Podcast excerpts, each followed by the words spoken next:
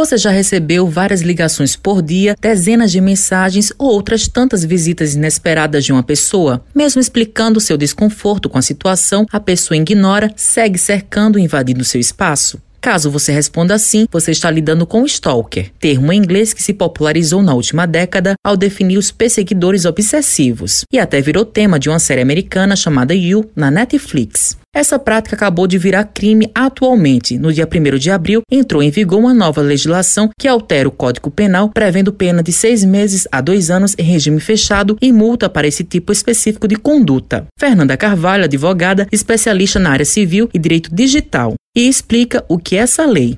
É conhecido como stalking o ato que consiste em seguir alguém incessantemente, ameaçando a integridade física ou psicológica da vítima, ou invadindo sua liberdade ou privacidade. A prática é mais conhecida nos meios digitais, mas a lei prevê condenações para quem comete os crimes em qualquer meio, seja no ambiente digital ou por meios físicos. A pena para quem for condenado pelo crime de stalking varia seis meses a dois anos de prisão, além de multa.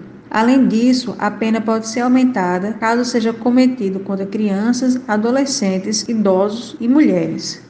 Fernanda fala como as pessoas podem identificar esse tipo de crime. O crime de stalking pode ocorrer tanto no ambiente digital, através das redes sociais, ou pelos meios físicos. É necessário que a vítima reúna todas as provas necessárias, como, por exemplo, os prints das conversas, imagens, relatos de testemunhas, câmera de segurança, comprovante das ligações e tudo que possa comprovar a perseguição sofrida. A especialista dá orientações caso a pessoa seja vítima de stalking. Caso esteja sendo vítima de stalking, grave todas as possíveis provas, particularmente aquelas que são explicitamente abusivas ou ameaçadoras, pois elas podem servir de evidências para ser registrado um boletim de ocorrência nos órgãos competentes. Além disso, não interaja com a pessoa que perseguir ou assediar, pois isso pode reforçar o comportamento dela para continuar tendo alguma forma de contato com você. Por fim, bloqueie o contato do stalker em suas redes sociais e denuncie no próprio serviço. Matheus Silomar para a Rádio Tabajaro, emissora da EPC, empresa praibana de comunicação.